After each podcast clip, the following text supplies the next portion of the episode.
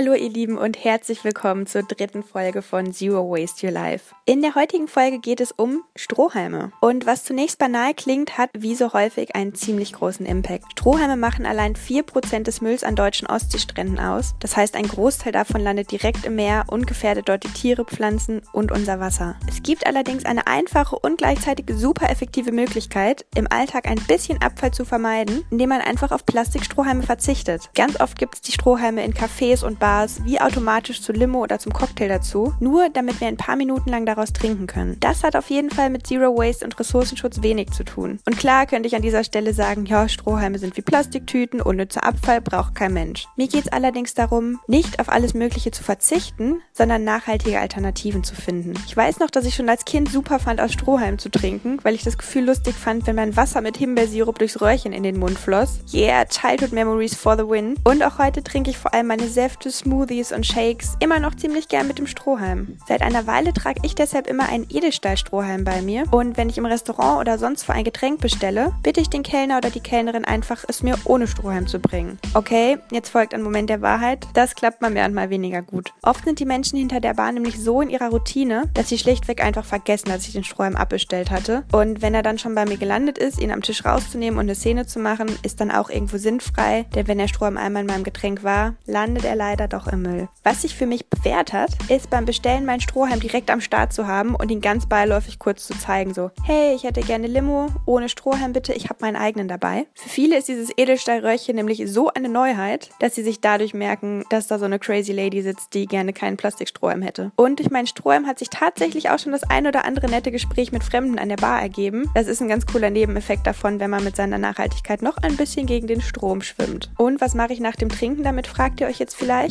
Ganz einfach, ich wische ihn mit einem Stofftaschentuch ab und stecke ihn wieder ein, um ihn dann zu Hause gründlich auszuspülen. Und wenn ich das Gefühl habe, hm, vielleicht klebt da noch ein bisschen viel Smoothie oder so drin, dann wasche ich ihn einfach kurz mit ein bisschen Wasser unterm Wasserhahn, wo auch immer ich gerade war, ab. Ihr merkt, es ist ein super easy change. Weitere Alternativen zu Plastikstrohhalmen sind übrigens Strohhalme aus bruchsicherem Glas oder kompostierbare Halme aus Papier oder Bambus. Ich selbst fahre wie gesagt seit einem Jahr mit meinem Edelstahlstrohhalm ganz gut und kann sie jedem von euch nur empfehlen. Die gibt es in verschiedenen Dicken und Längen und mit Krümmung und ohne Krümmung. Das heißt, es ist für jeden was dabei und ihr könnt beim Trinken einen weiteren Beitrag dazu leisten, weniger Plastik in die Welt zu schmeißen.